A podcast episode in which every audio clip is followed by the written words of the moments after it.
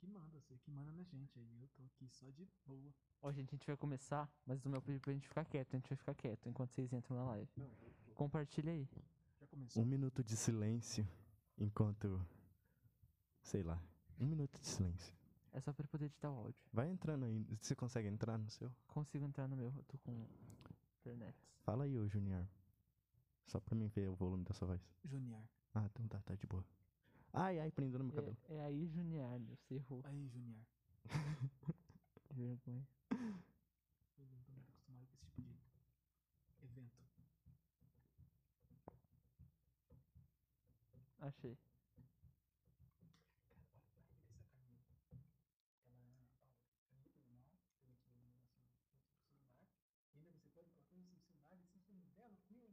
Para, É da hora, eu- eu já tive uma caneta. parece suspeito. Boa noite, Turing. A gente ia fazer um minuto de silêncio, mas a gente desistiu. É, depois eu A arrumo. gente faz um no jeito. final. É, no final a gente faz. Eu acho que já deu pra dar, eu só preciso de um espacinho. Oi, Isabela. Oi, Isabela. Oi, todo mundo que estão entrando. Estamos ao vivo para mais um podcast, o quarto podcast do episódio 1. Não sei se vai ter outros episódios. Como assim o quarto podcast do episódio 1? É porque quando eu vou pôr no Spotify, eu tenho que colocar o episódio que é Sim. da temporada, tá ligado? Daí tá na temporada 1. É, temporada 1, episódio 4. Só que não vai ter outra temporada.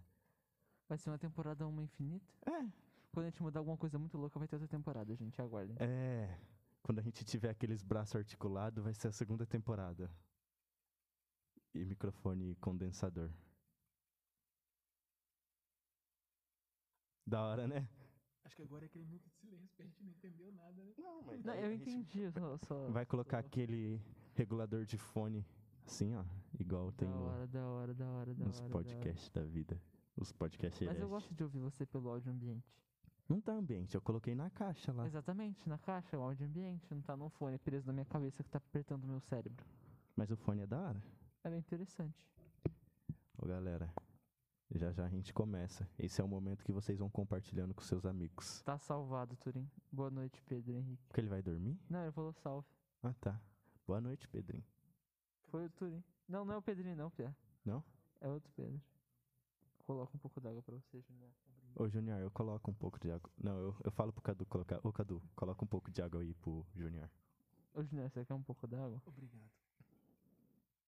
Água é tudo na vida da gente, né? É. 90% do corpo é água. 90. n- n- É mais, não é? Não, é menos, Não Pia. não É- é menos. É mais. Não, 90% do corpo. 90% é só Então, quando não a criança faz nasce. sentido, né? Então é menos, é- eu acho que é 75% do É, corpo. conforme você vai envelhecendo, vai diminuindo a quantidade de É, água no seu ser, corpo. é, pode ser.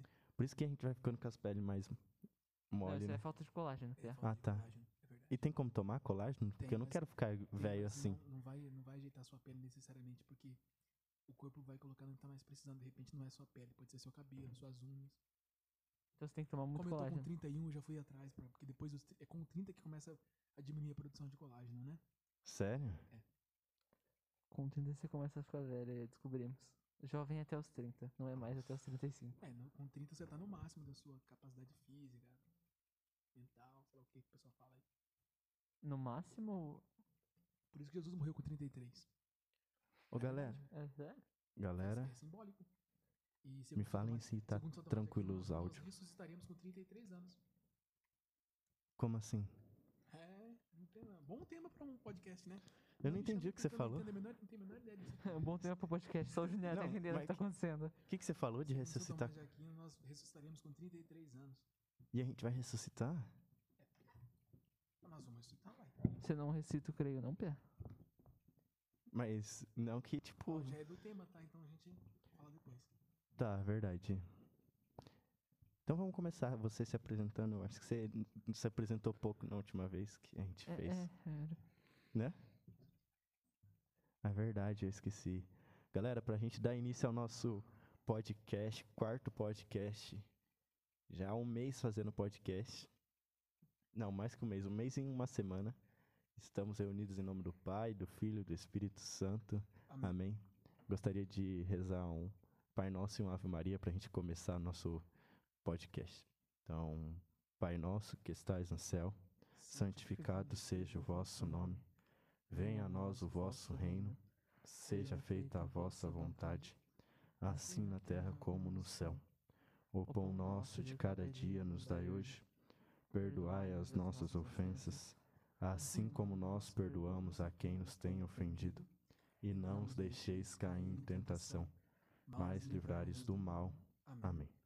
Ave Maria, cheia de graça, o Senhor é convosco. Bendita sois vós entre as mulheres, e bendito é o fruto do vosso ventre, Jesus.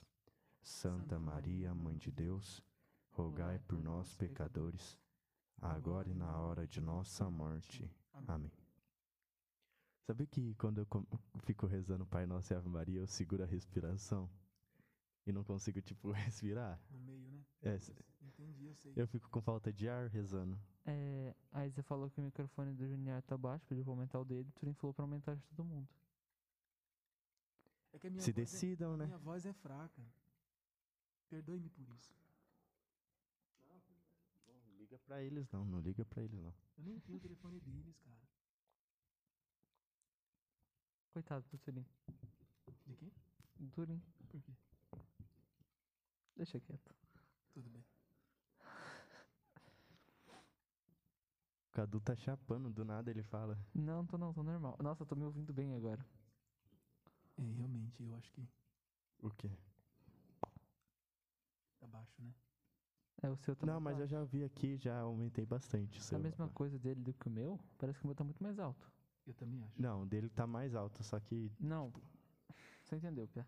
Como assim? O mais alto de minha voz tá saindo mais alto. Eu sei que o microfone dele tá mais alto, porque ele fala mais baixo. Eu falo mais baixo mesmo? Acho que fala. Ó, no fone, que é mais ou menos como eles estão escutando ali, fala. Você fala aí. Tô pensando em alguma coisa pra poder falar. Aí, ele acabou de falar, fala aí. É isso? Ajudou? Funcionou? Ajudou. Ok. Muito bem. Tá grave mesmo. A situação tá, tá complicada. Ok, muito bem. Então, se apresenta pra gente, Junior. Junior, tá ligado? Já apresentei o nome dele. Então, meu nome é Junior. Se apresenta aí, Junior, seminarista da paróquia de 31 anos. Nossa! Meu nome é Junior, tenho 31 anos, sou daqui da paróquia. Não, fazer uma apresentação mais, né? É, mais bonita. Boa noite, meu nome é Junior, Aparecido Padilha. Eu tenho 31 anos, eu sou seminarista da Arquidiocese de Londrina. Esse é meu décimo ano de seminário. Parece que foi ontem que eu entrei no seminário, né? E esse é um ano que eu estou morando aqui na paróquia, né? Integralmente na paróquia, não moro mais no seminário. E é um ano em que nós temos experiências de, de, de ter contato com, as várias, com os vários eh, aspectos de uma paróquia, né? Desde a da administração, da, eh, tanto administração, né, do ponto de vista financeiro, quanto de sacramentos, e depois também com os vários, eh, várias pastorais e movimentos, porque ao longo do tempo no seminário a gente não tem eh, uma incidência tão grande, né, uma vivência tão grande nas paróquias, só nos finais de semana. Então esse ano é para que a gente te- esteja né, o tempo eh, eh, integral, né, a semana toda envolvido com, com as, as atividades da paróquia. E somos em seis nessa, nessa etapa que a gente chama de síntese pastoral. Tem, sou, sou eu e mais, mais cinco, né? Tem um em Biporã, na Paróquia Nossa Senhora da Paz, outro em Alvorada do Sul, na Paróquia Nossa Senhora do Perpétuo Socorro, um em Bela Vista eh, do Paraíso, Paróquia São João Batista, se eu não estiver enganado, um em Porecatu, Paróquia Nossa Senhora das Graças, eu acho, não lembro agora direito, um no quilômetro 9, na Paróquia Nossa Senhora Aparecida, e eu acho que é isso, né? Deu seis já, né? Então é isso. E é isso daí, rezem por nós, né? rezem por mim, né? rezem para que todos nós façamos acima de tudo a vontade de Deus, que a gente seja santo. Por Amém. isso que a gente tá aí, né? Sim. E galera, pra quem não tem, se você tem um colega que não tem Facebook, como eu tenho bastante amigos, a gente tá ao vivo também no YouTube. Então só digitar lá Acólitos PNSG, se eu não me engano. É, é isso. O aí. Turim pega o link lá e coloca aí no chat, fazendo favor. Aí, Turim, trabalho pra você. Isso. Vocês já ouviram falar no sudário de Turim? É Não. dele, será? Lógico, é, com certeza. Não com sei, nunca certeza. não, com certeza. É do Turim, sim. É, o sudário de Turim é dele, né? É, é. Mas não sei se vocês viram o tema hoje é purgatório. Não, vamos falar na ordem mais bonita. Céu, purgatório e inferno. É mais bonita essa ordem, né? Porque diminui o inferno. Não que ele seja pequeno, tô falando que diminui, tipo, questão de ser feio. Entendi. Entendeu? Então já vão preparando as suas perguntas, se vocês tiverem. A gente vai conversando com o Junior, que ele é mais entendido. Ele falou que não sabe tudo, mas a gente vai eh, conversar, resenhar sobre esse tema hoje. Quais Não são sei. as Não sei mistificações? mesmo, assim. Tá, mas. Não, tô brincando, a gente sabe alguma coisa, assim. assim. Não, é. Não com detalhes, não com profundidade, como alguém que Que se estuda especializou sobre nesse isso, né? assunto, né? É, a minha, assim, meus, meus temas de especialização, de, de- que eu digo de foco mais coisas que eu aprofundei na teologia, na filosofia, são, são outras, né? Mas isso a gente já teve a oportunidade de estudar, né? De dar formações, enfim. Então, alguma coisa eu sei, né? Assim, Uhum. Eu não, fico, não passo vergonha né, quando alguém pergunta, né? Até hoje eu não passei, né? De repente hoje seja a primeira vez. Não, acho que não. Vamos começar com a pergunta mais básica. Existe esses três? Quais Essa, é- comprovações essa é a tem? pergunta tipo? mais básica? Eita, nós. Não, tipo, tem comprovação, tipo, da onde que surgiu é, que existe o céu, que existe essa divisão de céu, purgatório e inferno? Entendi. Aí é, vai levar uma hora para falar sobre isso. Não tem problema não. Tudo bem. É podcast, é pra isso mesmo. Mas assim, antes de falar sobre isso, né, porque esse- esses temas, né, eles, eles são bastante céu, o céu, o tema do céu não é tão controverso, né, entre os cristãos. É, ele fica um pouco problemático quando a gente diz respeito a, quando nós vamos falar com, sei lá, com, com ateus, com enfim, com ateus, né? Porque budista, falar budista e taoísta, mas eles também são ateus.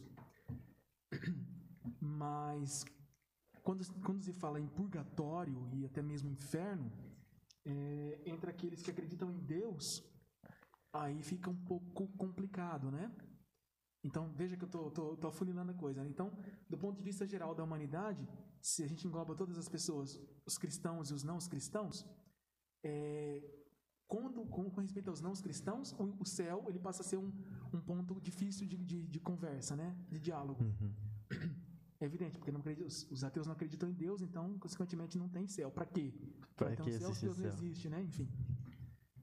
E depois, quando a gente afunila um pouco naqueles que acreditam em Deus, é, inferno e purgatório já são realidades que também podem ser controversas, né?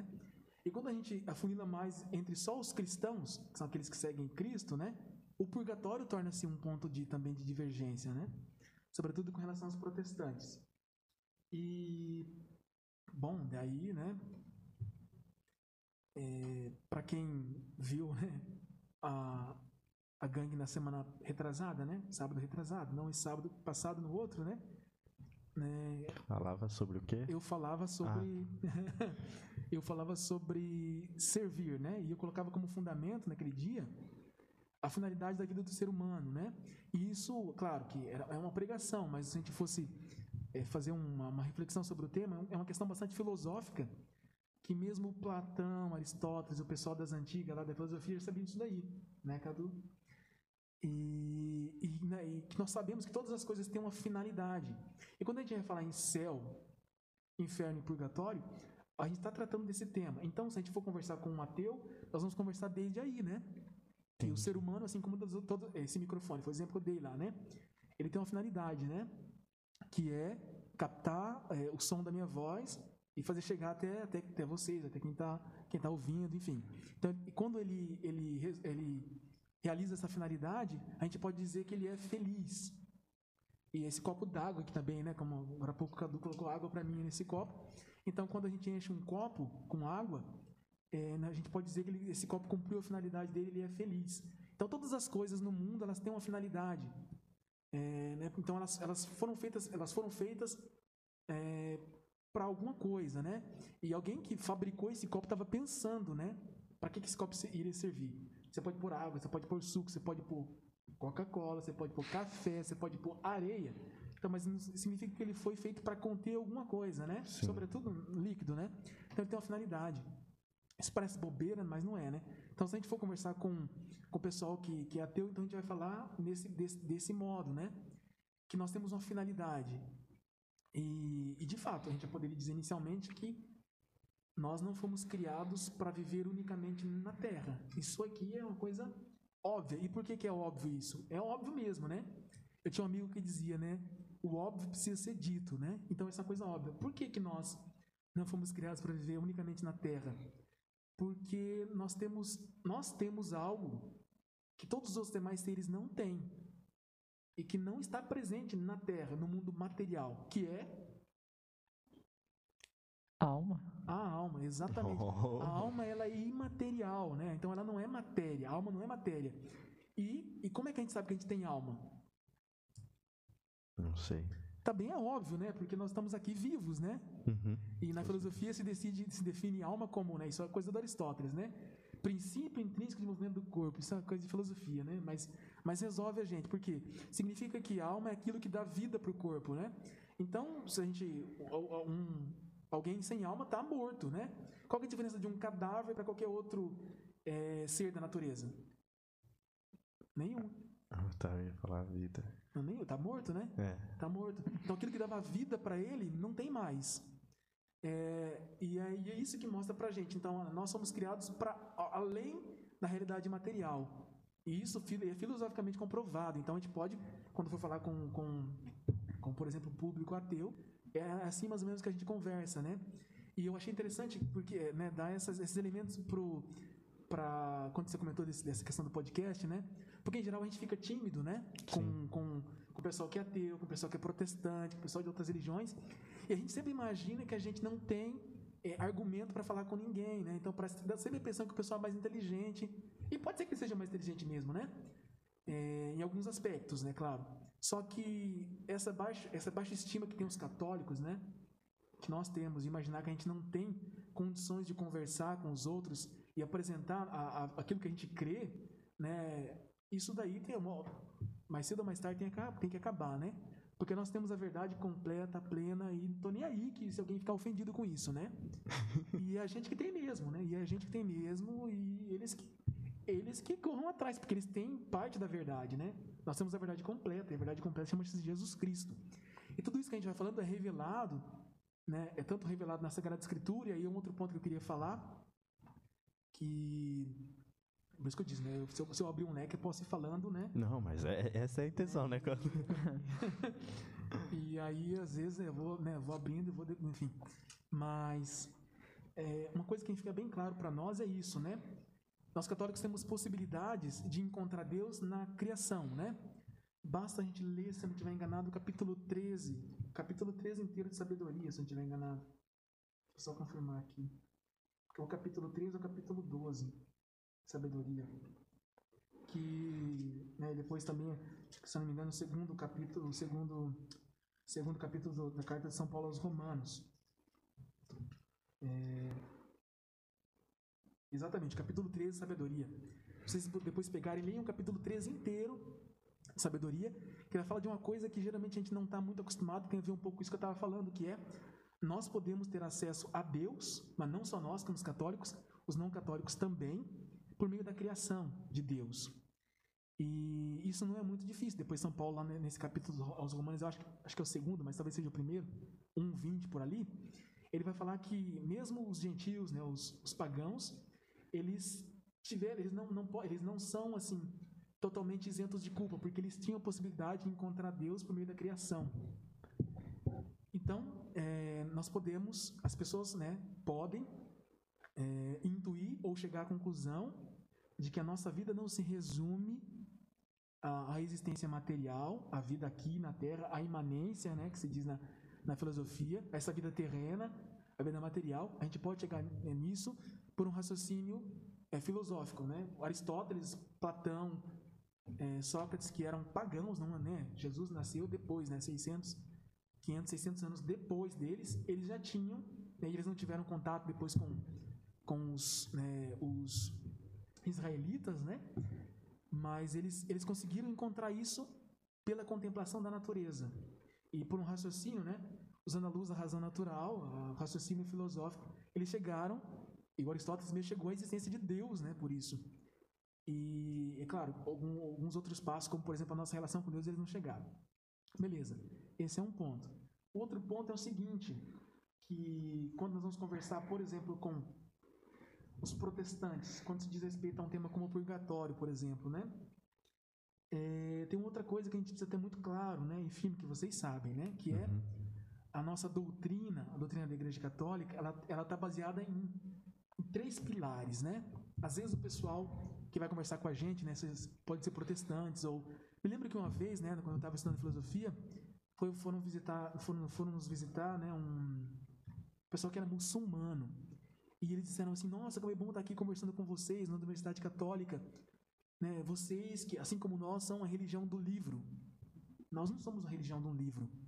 Né? Que nós tenhamos a Bíblia, a Sagrada Escritura, nós não somos a religião do livro.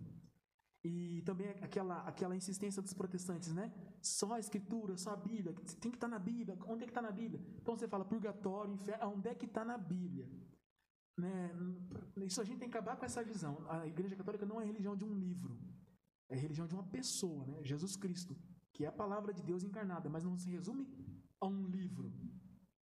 E isso daqui é base para a gente entender esses temas de hoje, né? Que são temas inseridos naquilo que a, gente, que a igreja chama de novíssimos, né? Que são temas é, que a gente tem que meditar diariamente, na verdade, né? Porque eles, eles nos fazem dar seriedade para a vida. Então, a doutrina da igreja está tá baseada num tripé. Que é a Sagrada Escritura, evidentemente, né? A revelação de Deus na Sagrada, contida na Sagrada Escritura, na Bíblia. A tradição, que são os ensinamentos que os apóstolos receberam de Jesus, né, que não estão necessariamente contidos explicitamente na Sagrada Escritura, mas que eles é, né, receberam de Jesus, depois do Espírito Santo. A gente pode lembrar, né, o próprio Jesus dizendo, né, o Espírito Santo vos recordará e vos fará compreender né, muito mais né, do que vocês têm visto e ouvido. É, então, é, a palavra de Deus continua é, pelo ensinamento dos apóstolos. Então, isso a gente chama de sagrada tradição. E tradição é uma palavra que significa, uma palavra que vem do latim, que quer dizer entregar. Então, é como se né, os apóstolos entregaram para a geração posterior, né, para aqueles que foram discípulos dele, deles, aquilo que receberam de Jesus. Então, eles entregaram. É, e depois, os sucessores deles entregaram para os sucessores assim vindo. E são os bispos, né? Que são os guardiões da tradição, da, da sagrada tradição que são esse ensinamento que é, está de alguma forma contida na Sagrada Escritura, mas que não está explicitamente escrito, né? E que é ensino do próprio Deus, né? E depois tem o magistério. O magistério da igreja, né? É composto pelo Papa, é, em comunhão com todos os bispos, né? Em comunhão com todos os bispos. Esse é o magistério. E cabe ao magistério da Igreja Católica guardar, interpretar e difundir a doutrina da igreja, a verdade da igreja. Então, uma vez que a gente sabe disso, é daqui que vem a nossa. O que, que a gente crê, né? O que, que a gente crê. Agora há pouco não me li, o padre falava sobre isso, né? É, Jesus estava hoje no Evangelho, é, é o sermão da, sermão da montanha, né? Das bem-aventuranças. E ele senta para ensinar. E então, é, é claro que Jesus não ensinou uma doutrina, ele ensinou é, como nós devemos viver, né? No, no, que devemos crer, sobretudo nele, né? E como devemos viver. O padre insistia isso na missa. Não basta a gente saber de coisas, né? De conteúdo, mas esse conteúdo tem que virar vida. Então, é, o que que houve então? Tem a revelação da igreja, né? A revelação, aliás, a revelação de Deus, que está na Sagrada Escritura, que está na tradição, mas que o magistério vai entendendo, porque é função do Papa e dos bispos entender isso, guardar essa verdade que foi revelada, interpretar, entender e depois propagar, ensinar isso daí. Significa que os 12 artigos do credo que a gente do creio que a gente professa todo domingo na missa, ou toda solenidade, os 12 artigos do creio, eles não estão assim explicitamente escritos na Bíblia. Tem, tem um, um capítulo aqui no Evangelho, no Apocalipse, não sei aonde aqui, Está dito assim, agora que Jesus dizendo, né? Agora eu vou falar para vocês aqui os dois artigos do creio. Porque, em geral, os protestantes acham que a coisa é mais ou menos assim, né? Sim. Eu lembro uma vez o padre Paulo Ricardo falou isso, né? Que o protestante acha que a Bíblia caiu do céu com zíper e tudo, né? Mas não é bem assim, né? A Bíblia demorou um, três, é, três séculos e meio para ter, para estar, tá, né, né, os 73 livros como nós temos aqui agora, né? E já só foi chancelado mesmo né, no século XVI, no Concílio de Trento. E então significa que a doutrina daquilo que a gente vai falar hoje, né, que você perguntou do céu, inferno e purgatório, ela foi sendo desenvolvida e foi sendo entendida a doutrina, porque a revelação disso já está na Sagrada Escritura. Mas a doutrina, é isso, a sistematização, né? Essas, essas verdades, assim, essa formulação clara. Ao inferno é isso. É isso, né? Nós, é, as pessoas que, né, que vão para o inferno é porque vão fazer isso, aquilo, não sei o quê. O purgatório é assim por causa disso e disso. O céu é assim, assim, assim. Essas formulações mais claras, elas foram, sendo dadas posteriormente. A, a formulação, mas a verdade já está contida na Sagrada Escritura, já está contida na tradição dos apóstolos, e aquilo que eles foram passando para os bispos. Então, é, quando você pergunta, né, céu, inferno e purgatório são realidades que existem? Sim. Como é que nós sabemos? Foram reveladas por Deus, mas não só. Nós conseguimos inferir isso é, indiretamente, como, como eu, comentava, eu comentava, né, da, da realidade. Por exemplo, a existência do mal é uma coisa que não dá para negar. Tanto do mal físico quanto do mal moral. Mas isso é uma outra discussão. É, então é uma coisa que não dá para negar. Então que existe uma realidade má e que nós vamos nos corrompendo, isso a gente, qualquer pessoa, qualquer pessoa consegue perceber. E que nós temos necessidade de uma espécie de, de purificação para nos tornarmos melhores. Isso a gente percebe desde o ponto de vista físico. Então a gente toma banho para quê? Para se limpar. Exato, porque a gente estava sujo, né? Então tem algo ali em nós que se a gente deixar, é, nos tornará piores fisicamente, né? Que a sujeira nos vai tornando piores fisicamente, ainda que alguns adolescentes não achem que isso seja necessário, né? Tomar banho. Ou o pessoal das antigas lá dos europeus, né? Que não tomavam, porque senão enfraquecia. Nossa. É, mas tudo bem. Enfim, e, e, essa realidade de que nós somos criados, né? Para algo a mais, né? Que, nós, que a gente não se contenta, a gente não satisfaz com aquilo que é próprio aqui. Então, entendeu o que eu tô querendo dizer? Sim. Que a gente consegue, assim, indiretamente perceber algo que tem a ver com essa realidade do mal que a gente pode associar ao inferno e essa necessidade de purificação que tem a ver com o purgatório, mas também é, essa essa vivência, essa experiência é, de uma de um estado de vida feliz, de plenitude nossa que a gente associa com o céu, a gente consegue perceber isso indiretamente. Essa é uma coisa. A outra, isso foi revelado por Deus, né? Isso foi revelado, por Deus. Isso está na Sagrada Escritura, está explicitamente e implicitamente as verdades que a gente crê. E aí tem uma máxima na teologia que é: Deus nem engana e nem nos engana. Porque se Deus se engana, não é Deus. Como é que Deus se enganaria? Né? Deus não, não, não se engana, não engana a si mesmo, né? a Ele mesmo. E não nos engana. Porque se Deus nos enganasse, também não seria Deus, porque Deus tem todas as, eh, né, as, é, as virtudes, né, poderíamos dizer assim, né, só que é um conceito análogo, né, é, mas tem tudo que é, é, é, bom, tem todos os predicativos do ser, né? Beleza, bondade e verdade. Então, como é que Deus vai nos enganar? Se Deus nos enganasse, não seria Deus também. Então, bom, assim, pra, pra, só para iniciar a conversa, né? Só, só para iniciar. Mandaram alguma pergunta? Duas perguntas. Perguntaram se céu, purgatório e inferno são lugares ou estados da alma. Essa, essa é boa, também tinha essa, essa dúvida. É uma pergunta interessante, realmente. Uma pergunta em quem fez a pergunta? Juliana Beloso. Muito bem, essa é uma pergunta que muita gente faz, viu? Juliana, vocês querem responder? Vocês querem responder? Eu responder? Eu, Vou responder vontade, como? Né? Não tem essa informação, não. Eu, eu, eu, já ouvi uma vez falando, mas eu posso estar errado, mas daí você me corrige, que seria um estado é, da alma, não tipo como que foi a pergunta? Porque eu... Se são lugares ou estados da alma. É, eu, eu, eu, já, tipo, escutei uma vez que era estado da alma. Que não era, tipo, um lugar. lugar. Uhum. Entendi. Bom, então é, é, o seguinte, é, tudo que a gente for falar aqui vai estar tá amparado nessas, nesses três pilares que eu falei, né? A Sagrada Escritura, a tradição e o magistério. É, e quando a gente fala tradição, né? Também envolve os primeiros teólogos da igreja, né? Os santos padres, geralmente se fala na teologia, né? Aí tem Santo Agostinho, né? Sei lá, São João Crisóstomo, São Basílio, enfim, São Gregório de Nazianzo. Enfim, são os primeiros teólogos lá da igreja. Que foram os primeiros a pensar coisas desse tipo, né? Ah, Claro que muita coisa disso ainda se discute na, na teologia para saber, né? Mas o São Tomás de Aquino pensou muita coisa com detalhes, na verdade, né? Sobre isso, é interessante.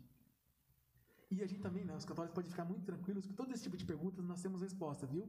Ou tem algum teólogo vivo que sabe, ou tem algum livro escrito, ou você pergunta para o Bento XVI, porque ele realmente sabe de tudo, né? tá vivo. e, não, mas essas, essas, essas perguntas têm resposta, sim. São perguntas de fato muito interessantes. É, céu, inferno e purgatório são estados ou são lugares? Bom, os dois, né? Os dois. É, só que daqui, aqui, para responder essa pergunta, envolvem é, algumas outras coisas que seria interessante a gente falar, falar das antes, mas tudo bem, né? É, aquilo que a gente falava anteriormente, né? Que a gente disse seria tema da, da, do podcast né? sobre a ressurreição, por exemplo, né? O inferno, né? Uma coisa que a pessoa geralmente pergunta, né? E não sei se alguém perguntou ou não, mas eu já vou responder a possível pergunta que deveria ser feita, né? Porque em geral ela é incompreendida. O inferno é uma criação de Deus ou não? É uma boa pergunta Não. mesmo. É, é, isso, exatamente. Não é, mas não é, não é óbvio. É, não fica óbvio. Não é óbvio. Óbvio, sei não lá. é óbvio, realmente não é óbvio. Algumas pessoas acham que Deus criou o inferno para, num ato de justiça, punir o demônio. Né? E quando a gente entende a criação do inferno, isso é muito bom para nós, para nossa salvação. Porque, primeiro, esse tema aqui, né? Para que serve esse tema, né? Aqui eu pego o gancho da milho do padre. Para que, serve? Para que, serve- pra que, que a gente vai falar sobre céu, inferno e purgatório? Para quê? Pô, Sei lá, cara, porque tem a gente bastante que- dúvida, né? Porque a gente tem que ir pro céu e não tem que fugir do inferno, meu, né? Por isso, no fundo, é pra gente se salvar, né, cara? Sim. E pra gente se santificar. Essa que é a ideia. Então, falar sobre esses temas é pra, é pra que a gente, eh, né, desperte e queira viver santamente, meu, né? Por isso que serve falar desses temas, né? E, e viver santamente significa o quê? Significa unir a nossa vida, a nossa vontade à vontade de Deus e ser santo, né? É, exatamente, comunhão com Deus, né? Fugir do demônio, fugir, enfim, dos inimigos da alma e para ver com Deus. É, então, o inferno não é uma criação de Deus. O inferno, no fundo, é uma criação do demônio, né? Do de, é, fato, é uma criação do demônio, né? O que Deus criou mesmo foi a- o planeta, né? O planeta Terra, enfim, o universo e o céu. E o céu, inclusive, está aberto desde a ascensão, né? Antes não estava. Sério? Daí, tipo, é as pessoas que tinham morrido antes. Então, exatamente, por isso que a gente reza lá no CREI, né? Que Cristo desceu à mansão dos mortos. Ele foi lá e apresentou o evangelho, né, para os nossos antepassados, né? E aí os, os elevou, porque eles esperavam a vinda do Messias, né? Tá, mas daí, e, tipo, os ante- antepassados que não quiseram, eles ficaram? É, então, E, mas eles teve essa escolha? sim. Sim, é tiveram. doido. Tiveram. Em, em Assim três dias que Cristo morreu, ele foi lá e apresentou o evangelho pra todo mundo. Exatamente, isso aí. Exatamente, isso aí. Sei lá, mas imagina o conhecimento que ele não tinha. Conhecimento, né? O cara é o próprio fundador de tudo. Isso é interessante, essa coisa dos conhe- dos conhecimentos de Jesus, mas enfim, isso é outro tema, tá? É outro tema. Vamos... começar a falar sobre isso aí, porque é bem legal. Não, mas a gente pega Aí também, perco já vai anotando aí. Aí eu perco o fio da meada aqui, mas enfim. O inferno é a criação do demônio, no caso, na verdade, né? Não é a criação de Deus. E aí a gente pasma com uma coisa que eu vou dizer agora, né? Que Deus ama o demônio infinitamente, né? Porque Deus é amor. E Deus é amor infinito. E Deus ama o demônio. Primeira, primeiro aspecto que a gente pode entender que Deus ama o demônio é que o demônio existe. De fato, ele existe, né? Uhum. Se ele existe é porque Deus o, o mantém na existência. Né? Deus mantém ele existindo. E esse é um, é um movimento mais básico de amor. Isso aqui serve pra gente também, né? Porque Deus, nós também existimos. Né? E Deus nos mantém existindo. E, e se alguém. E a gente pode fazer uma analogia, né? Os nossos pais, desde pequeno, cuidam da gente, né? Dão comida pra gente, né? Sei lá, põe a gente pra dormir, né? Sei lá, cobre a gente de noite quando tá frio, essas coisas. Então cuidam. Isso aí é expressão de amor. Então, os pais estão, estão permitindo que nós existamos. Nem sei se é assim conjuga o verbo, mas acho que sim. É, Os pais, os pais nos estão mantendo no ser, na existência. Deus também faz isso conosco, né? Então ele nos mantém existindo. Isso nós chamamos tecnicamente de providência divina, de amor de Deus, de fato. É num sentido filosófico, mas enfim. E, isso também, Deus também mantém o demônio existindo, né? Esse é um ato de amor de Deus. E é exatamente contra isso que o demônio se revolta, numa atitude de orgulho, né? Então existe uma revolta do demônio contra Deus, né? E, e, e dos todos os outros demônios que ele conseguiu perverter também no céu. Acontece que, né? Aí é uma opinião né, teológica do São Tomás de Aquino, por exemplo, que os demônios não têm corpo, né? Se os demônios não têm corpo, a gente sabe da física básica, né, Cadu? Que tudo aquilo que tem corpo ocupa lugar no espaço. Então, se algo não tem corpo, não ocupa lugar no espaço. Uhum. Consequentemente, os demônios não ocupam lugar no espaço. Ok? Conseguiu, foi um raciocínio, conseguiu compreender o raciocínio? É, mais ou menos. Se os demônios, os demônios não têm corpo, não ocupam lugar no espaço. Porque ocupa lugar no espaço aquilo que tem corpo. Entendi agora. Perfeito, né? Então o inferno, é um, o inferno é um estado, não é um lugar. Porque os demônios não têm corpo. E os demônios estão no inferno.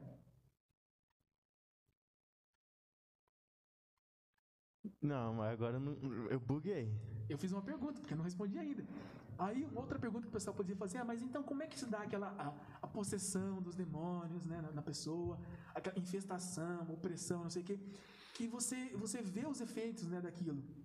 Ah, aqui acontece uma coisa né, é bastante interessante, na verdade, que é os demônios eles não têm corpo, assim como os anjos também não, né? Mas eles são limitados, eles não são onipresentes como Deus é. Então eles não estão em todo, eles não estão em toda a realidade, né? como Deus está. Entendi. Então eles estão localizados. E o demônio, como ele é um espírito, né? Como ele é um espírito do mal, é claro, né? Ele tem inteligência e vontade. Então ele pode querer agir, né? E criar uma estratégia para agir em determinada situação ou pessoa. Então ele localiza, porque ele é limitado, então ele localiza a sua ação naquela pessoa, naquele lugar, naquela coisa, naquele animal, entendeu? Porque a gente vê Jesus mesmo expulsando vários demônios, né? Para manada de porcos, não sei o que, aquele monte de coisa. Então ele localiza a sua ação, mas ele não tem corpo. Então não, é que, não quer dizer que ele está num lugar, né? Porque não, não tem, faz sentido porque ele não tem corpo, né? É, então a mesma coisa são os anjos. Os anjos também não têm corpo, então eles também não ocupam lugar. Os nossos anjos da guarda, né? Eles estão contemplando a Deus, né? Só que ao mesmo tempo eles agem sobre nós, com a sua inteligência e a sua vontade em nós, né? E, e aplicam essas, né, essas faculdades que eles têm para nós, para nos ajudar. Enfim. É, ok, isso aí, legal. Então, os anjos estão no céu, não tem corpo. Deus não tem corpo.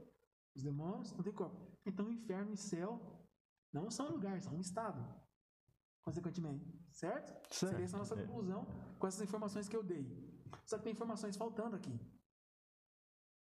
Quais? Quando nós rezamos no creio, né? lá no final do creio, nós, nós dizemos que nós queremos na ressurreição da, Carne. da carne. Então significa que depois da ressurreição, no juízo final, que é um tema dos novíssimos também, né?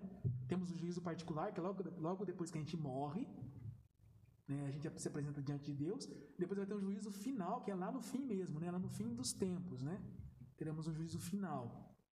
É, no juízo final, nós, todos aqueles que já morreram e aqueles que estarão vivos terão seu, né, seu corpo é, ressuscitado. Alguns terão corpo glorificado para o céu, outros não. Essa que é outra coisa que também as pessoas né, geralmente não, não sabem, né? Que quem estiver no inferno também ressuscitará. Né? Em geral a gente associa a ressurreição com o céu, mas não.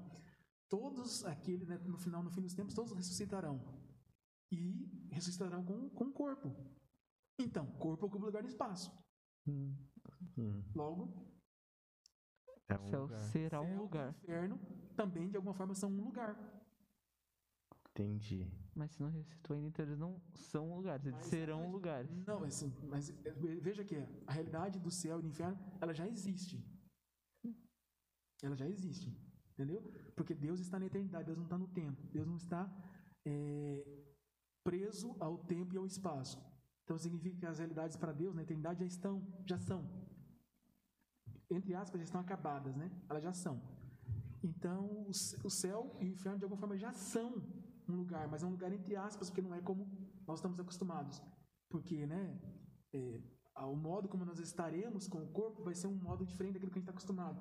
Basta a gente ver que na, né, Jesus, depois de ressuscitado, ele atravessava a parede, né, sei lá, podia é, andar sobre água, esse tipo de coisa, né? Então, o corpo era um corpo diferente, né? É, com propriedades diferentes que a gente está acostumado. Então, se pode, além de um estado, que de fato é um estado, o céu e o inferno são estados, são estados, né? Uns que contemplam a Deus, têm uma vida feliz, outros que têm uma vida de perdição. Depois a gente pode falar o que, que as pessoas experimentam em cada um deles, né? Com certeza, É. se a gente já- souber dessa resposta. Só se alguém perguntar, se ninguém perguntar, não, eu falo. Porque eu já, eu já respondi duas perguntas que não foram feitas. Acho que três, né? Então, é um estado, evidente, mas também é um lugar, de alguma forma. Só que e o purgatório? Eu falei do céu e do inferno. Mas e o purgatório? Ah, o purgatório eu acho que é estado. Por quê?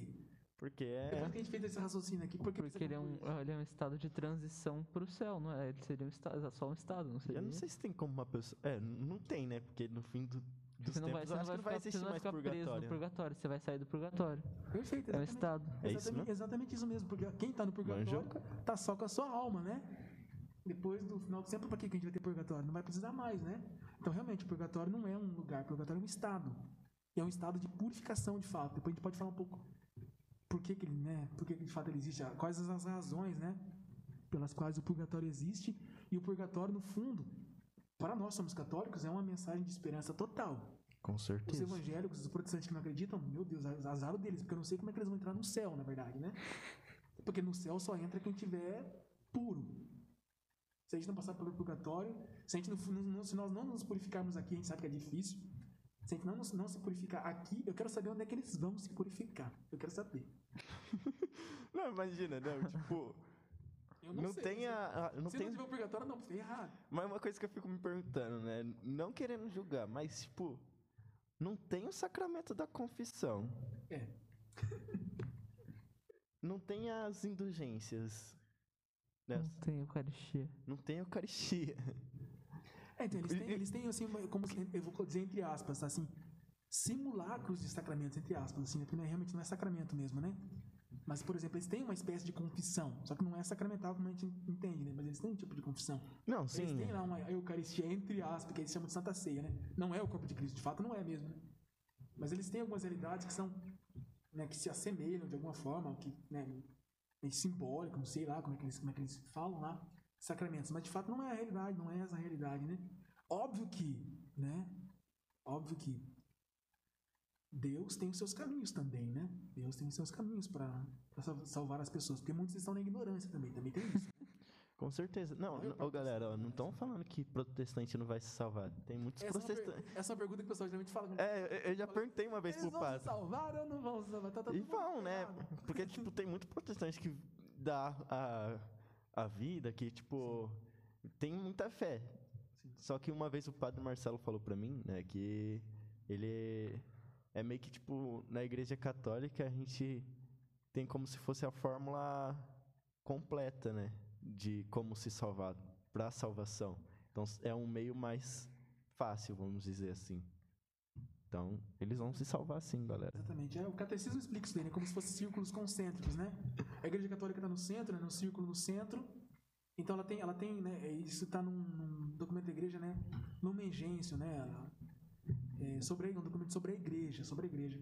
E no número 10, se eu não estiver enganado, desse documento, lá, e depois o catecismo, né, na parte que fala da igreja, que é né, do, do- no, no artigo 9 do creio no catecismo, fala sobre a igreja, é, explicada essa realidade. Se diz que a, igreja de Cristo, a igreja que Jesus Cristo fundou, ela tem a sua substância na igreja católica. Então ela está inteira na igreja católica com densidade, com peso. Depois, né, como se fossem círculos concêntricos, então no círculo maior no centro, bem denso da igreja católica.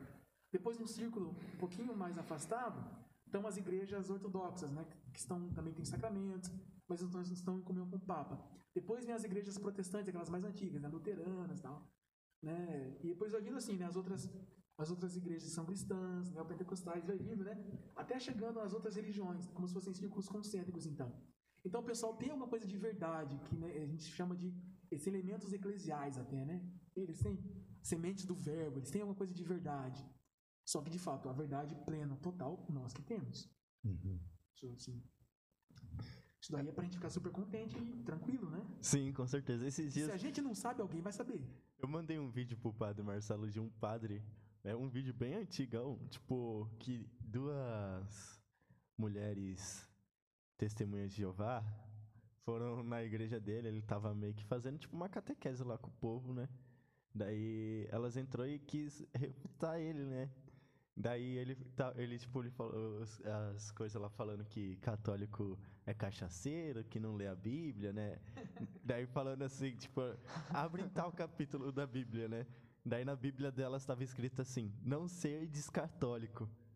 Daí o padre mandou os paroquianos abrir na mesma versículo e tava lá que não, não tava escrito. Daí ele olhou na Bíblia dela, tava escrito, ah, tipo, a caneta. A verdade deles.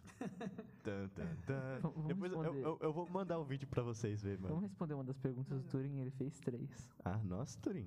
Tá empolgado. Eu- ó, Por que, que não vou- veio eu aqui? vou, eu vou pegar, eu acho que é a mais curta, a mais curta. Por que os discípulos não reconheceram Jesus depois dele ter morrido quando ele apareceu em Emaús? Seria justamente por- pelo fato do- de ser um corpo diferente, né? Do jeito que a gente não compreende. É basicamente isso. É isso mesmo. Exatamente. Aí, ó, o Cadu já respondeu. Exatamente isso. Aí ele perguntou se tem algum estudo ou alguma escritura que diz como é o purgatório. Como é o purgatório? Olha, assim, a Igreja Católica ela é muito prudente, na verdade, quando ela expressa alguma, alguma verdade de fé, alguma doutrina, né? Então, esses detalhes, né, de como é que é, se tem lá, sei lá, assim, eu vou- eu vou exagerar aqui, né? Se, se é como se fosse uma, uma espécie de um hospital com, com salas amplas e, sei lá, com ar-condicionado, sabe? Esses detalhes, assim, não, não tem, né? A igreja, a igreja é prudente. Então, ela expressa uma verdade, ela expressa uma verdade. E, e qual verdade que ela expressa com relação ao purgatório? Essa que, por exemplo, a gente lê no Apocalipse, né? Aqueles que, que entram para as núpcias do Cordeiro são aqueles que tiveram suas vestes alvejadas no sangue do Cordeiro, né? Alvejadas é, tornaram-se brancas, se purificaram. Né? E depois a gente pode ouvir o próprio Jesus falando né, que aqueles que, que entram no reino dos céus entrarão por uma porta estreita. Óbvio que essa porta que ele está falando começa aqui já, né? E né? Enfim, felizes os puros de coração, porque os puros de coração verão a Deus. O evangelho de hoje, né? Ou felizes os pobres em espírito, aqueles que não estão apegados a nada, porque deles é o reino dos céus. É também, também o evangelho de hoje, né? É, então, a igreja ela apresenta essa verdade. Para que a gente esteja no céu, nós precisamos estar limpos, né? Imaculados, assim como Nossa Senhora, né? Essa é a verdade do purgatório. É um, né, é um, um estado de purificação. Então a igreja apresenta isso, é um estado de purificação. É, e o que, que os teólogos fazem? Eles podem né, criar hipóteses de como, como, como que é isso, né? É, mas também depois tem né, o Santo Tomás de Aquino fala alguma coisa sobre isso, né? Mas basicamente eu sugiro que antes da gente é, ir para algum teólogo, né, desses ou dos santos padres que eu falei lá do início da igreja, que falam sobre essas questões dos novíssimos, ou, sei lá, então Santo Tomás de Aquino, mesmo Santo Agostinho, não sei, é, ou teólogos atuais, né, desses temas de escatologia, e, enfim, e vida após a morte e tal. Antes da gente ir para esse, esse, esse tipo de leitura, é bom que a gente leia primeiro o catecismo, né? Ele primeiro catecismo. Porque muitas coisas os teólogos eles, eles colocam. É, porque a, a, a doutrina da igreja está dada, a revelação está dada. Qual que é, então, a função do teólogo? A função do teólogo é refletir, porque ele, ele tem que dar, argumentar e dar as bases para aquela verdade que foi apresentada. Tá, então o purgatório existe, de fato existe, né? E ele é um estado de purificação, porque no céu só entram aqueles que foram purificados. Então o teólogo ele vai dar, argumentar para dar as bases disso aí. Só que primeiro a gente precisa. É, é, isso, é um, isso é um dogma, né? O purgatório é um dogma. Então a gente primeiro precisa aceitar essa realidade em nós, a gente aceita ela e tenta entender ela como a igreja apresenta. Então, primeiro, o primeiro passo é o catecismo, né? A partir do número. Deixa eu ver aqui. O purgatório, propriamente dito, é a partir do número 1030. Mas a gente pode é, ler a partir do número 1020. É, é, bem curto, não é longo, não. Os temas de purgatório. Tem céu, é juízo final, céu, inferno, é, purgatório, juízo particular. Isso aqui vai até o número é, 1048, 1050, 1050. Então são poucas páginas, sei lá, não dá 10 páginas para você ler, né? Esse catecismo pequeno aqui. Então a primeira coisa é ler, ler o catecismo. E do catecismo, ele vai te apontar é, sentenças dos concílios, concílio de Latrão, por exemplo, tá? concílio de Florença, é, que foram aquelas reuniões dos papas, que trataram desses temas. E também vai sugerir alguns teólogos. Aí do catecismo você vai começar a aprofundar o seu tema, entendeu? Só que depois também tem os santos, né? Os santos que tiveram visões do inferno, visões do purgatório, né? enfim, visitas de al- alguém do céu, Nossa Senhora, por exemplo, né? Mas algum, algum outro santo. Então também tem, né? eh, santos que tiveram eh, visões, visões de almas do purgatório. Padre Pio teve várias, né? Eh, só que daí a igreja, né? Ela não, ela quando é, ela é muito prudente quando algum santo, alguém fala de alguma coisa assim. Por quê? Porque esses são detalhes que, como o Cadu falava agora há pouco, a gente, né? Nós não estamos lá no purgatório para saber exatamente como é que é, né? E, então, quando a, igreja é muito prudente, quando alguém apresentar uma coisa assim, algum, mesmo que seja algum, algum santo, né? É, porque a gente sabe, né, que nós a gente apresenta para os outros aquela, a- aquilo, o modo como nós compreendemos, né? Como a gente conseguiu construir na cabeça, como a gente conseguiu entender, a gente fala. Então a igreja é muito prudente para dizer assim, olha, é assim. Ela não vai dizer assim, é assim. Ela pode dizer assim, olha, dentro disso que essa pessoa apresentou, isso faz sentido, né, com a doutrina. Isso aqui não tá, não é mentira, não tem nada contra a doutrina. Então se algum santo, se você vê algum santo que apresenta, né, diz que teve um sonho, né? O Dom Bosco teve vários sonhos com o inferno, né? Os pastorinhos lá de Fátima, Nossa Senhora mostrou o inferno para eles, a Santa Teresa d'Ávila também viu o inferno. Muitos santos tiveram visões de céu, inferno e purgatório. Então, quando eles apresentam, a igreja é prudente em ver se aquilo não foge dessa verdade que eu disse que a igreja apresenta. Entendeu? Então, mas antes da gente procurar né, os santos que falam, ou mesmo os teólogos, é bom que a gente veja o que, que o magistério, lembra do tripé, né? Sagrada Escritura, tradição e magistério, o que, que o magistério fala sobre isso. Para que a gente não é, comece a crer em coisas que, que são é muito mais elucubração, fantasia, né? E a gente acaba depois achando que isso é doutrina da igreja, que é a revelação de Deus, e não é, né? É mais coisa do que a gente imaginou, coisa da nossa cabeça. Então, primeiro a gente começa com o catecismo.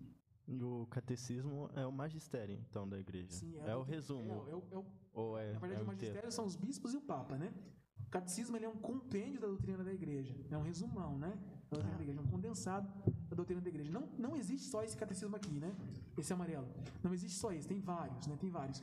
Mas esse aqui foi um que foi pedido pelo Papa João Paulo II, quando o Papa Bento XVI era cardeal e era prefeito da Congregação para a Doutrina da Fé, que é justamente a, né, aquela, aquele órgão, aquela instância da Santa Sé que trata dessas questões de doutrina. E depois, é claro, depois o, é o cardeal Ratzinger, né? depois ele era um super teólogo, né? Então ele que coordenou o estudo desse catecismo. O padre Paulo Ricardo, inclusive, foi um dos censores no Brasil. Então ele leu esse catecismo aqui umas 10 vezes para poder né, é, verificar é, né, a teologia que tinha por ali, a filosofia, enfim, a doutrina, as citações da Sagrada Escritura, esse tipo de coisa. É, então, aqui está condensada a doutrina da igreja. Tem, tem livros né, de teólogos sobre o inferno, agora, agora não me lembro é, exatamente do nome de um, de um aí, mas depois a gente pode, pode passar, né? Sobre o inferno, sobre é, purgatório, sobre o céu, mas eu acho que, para nós, primeiro a gente começa com o catecismo, né?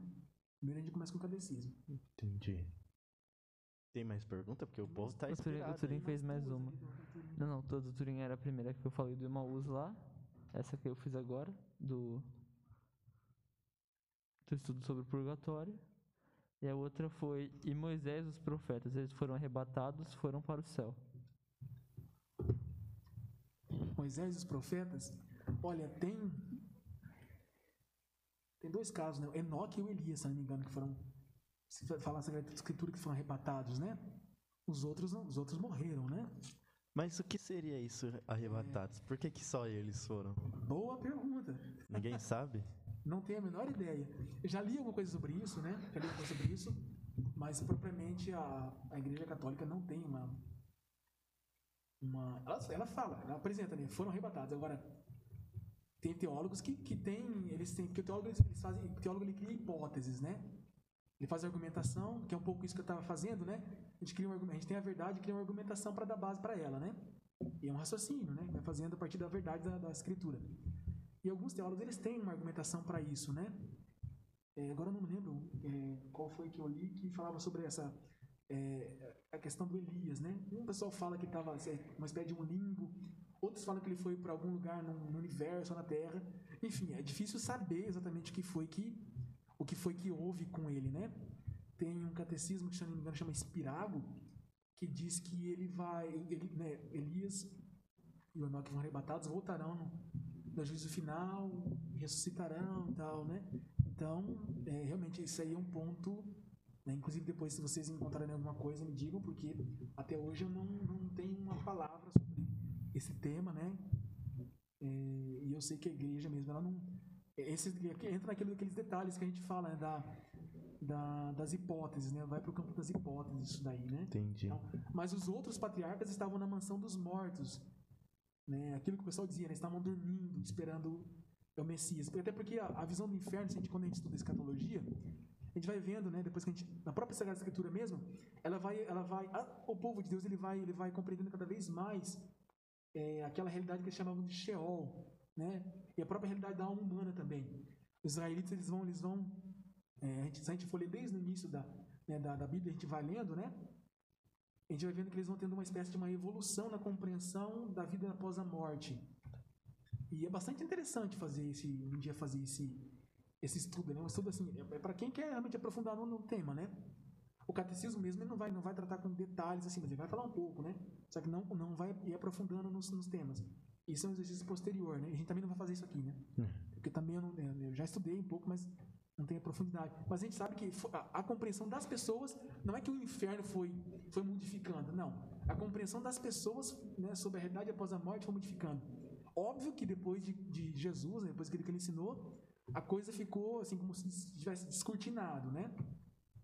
Mas como a gente sabe que na a doutrina da igreja ela não tá, ela não tá assim dada e todo mundo entendeu, é como se a gente recebesse um, né, um um calhamaço de papel e a gente vai desdobrando, né?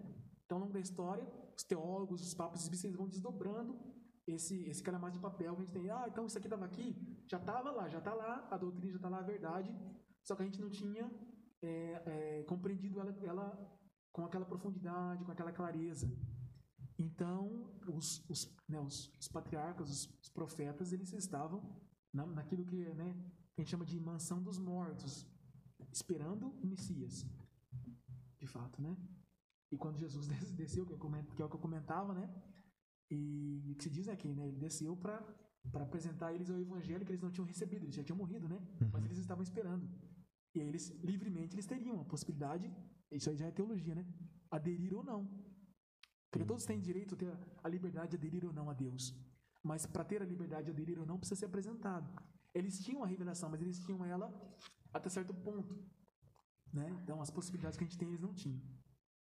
Você é louco. Negócio bem complexo, né? É. Quer falar mais alguma coisa? Não tem mais pergunta. A Edivone falou que já tinha visto o vídeo. A, a Juliana falou. O vídeo vocês estão falando do. Sei que o Tomé falou. Da... Ah, da testemunho de Jeová lá? É, da testemunho. Nossa, esse vídeo é muito bom, mano. Depois. Mano, você tem que ver. Aí a, a, Juliana falou de novo que o assunto é bem interessante, que catequese, cate, que catequese é sempre bom aprender. E a Edivone tá, comentou Santa Faustina. Deve ser sobre alguém que Assim, como Viu... um santo que teve visões assim. Tem, tem, vários, né? tem vários, tem vários, tem vários. Sim, mas eu recomendo que, que vejam, né? Como que os santos falam. Porque também ajuda a gente a criar uma espécie de imaginário disso, né? Mas a, a, não é o primeiro é, material de estudo nosso, não é esse, né? Não é. É o catecismo. Não é nem a Bíblia, é o catecismo. Porque depois do catecismo a gente vai para a Bíblia, entendeu? E depois do catecismo a gente também vai para os teólogos, vai para os documentos dos papas, entendeu? Então a gente parte daqui, porque daqui é onde está o condensado. Aqui tem Sagrada Escritura, aqui tem escrito dos santos, aqui tem é, pronunciamento dos papas, está condensado aqui. Então a gente parte daqui. Então, tipo, você falando assim, você diz então que o catecismo é onde a gente deveria começar meio que catequese. estudar, né, a é. catequese sobre a nossa fé, né? Exatamente, é. Entendi. Com o catecismo, a gente conseguiria refutar as outras pessoas que vêm nos refutar? que vem encher o saco? Não, é, porque realmente. Não, porque, tipo, os caras vêm com bastante argumento para refutar a gente. Mas eu não tenho muito argumento, porque eu vivo isso e, tipo, é um negócio que, sei lá. A pergunta que eu faço é: por que a gente tem que refutar? Entendeu? É necessário refutar? Nós Nem estamos na posição de ensiná-los, na verdade. Faz sentido. Porque quem está no erro são eles, não somos nós. A gente tem que refutar ninguém, não. A gente tem que apresentar o evangelho com a nossa vida, como o padre dizia na homilia, né? E depois com aquilo que a gente sabe. Só que a gente pode também, por isso que eu digo, né? A gente pode ficar muito tranquilo, porque mesmo que nós, pessoalmente, né? Pode ser que eu não tenha alguma resposta para alguma, algum, e é verdade, né? Não tem para algum tema da, da doutrina, né? Mas a gente tem onde recorrer, a gente tem onde buscar. Né? E, os protestantes, eles têm. Veja, a questão é, por isso que eu comecei dizendo isso, é muito reducionista. Né? Então, olha, não está na, tá na Bíblia ou não está na Bíblia? Né? Se está na Bíblia é verdade, se não está na Bíblia não é verdade. Bom, espera aí. Talvez né, eu tenho, tenho né, amigos que são protestantes, inclusive, né? E aí a pergunta que eu falo para eles é o seguinte: já fiz, né? Inclusive, a pergunta que todos nós podemos fazer. Então, quando entra nesses temas, e eu já, já tive essa, já tive, já fui questionado sobre o purgatório por um protestante, por um adventista. É, a pergunta dele é: mas por que vocês creem no purgatório? Onde está na Bíblia? Eu não respondi para ele. Não fiz o raciocínio que eu fiz, pouquinho aqui, né, da necessidade do purgatório, como uma mensagem de esperança, né, como uma realidade de, de fato de esperança, porque quem está no purgatório vai para o céu. Só tem uma porta de saída do purgatório que é o céu. Todo mundo sabe disso, né? Eu Sim. acho. Pelo menos os católicos sabem, né? Não tem? Às vezes algumas pessoas acham que o purgatório é um, é um meio, né? Você fica lá como se fosse fazendo uma prova, passou, você vai para o céu, não passou, você vai para o inferno. Não, não tem essa. Só tem uma porta que é para o céu, né? Quem está no purgatório vai para o céu mais cedo ou mais tarde, mas vai para o céu. Então essa é uma coisa que a gente pode é, assentar aí. Mas eu não falei, não fiz argumentação é, sobre o, purgatório. O que, que eu fiz? Essas pessoas elas precisam de um, a gente precisa parar, respirar, dar um passo atrás com elas. Que o passo atrás qual que é? A verdade da nossa fé cristã não está só na Bíblia. Que, por isso que eu comecei falando. Essa é a primeira coisa. Não tá, e é isso que a gente precisa ensinar para eles, porque eles não, isso eles não têm. E eles vão, eles vão falar assim, mas, mas meu Deus, eles vão citar versículos, né? Você não pode colocar nenhuma letra que está, né, sei lá, o final do Evangelho de João, não sei o quê. É só na Bíblia, eles ficam lá, só a Bíblia, só a Bíblia.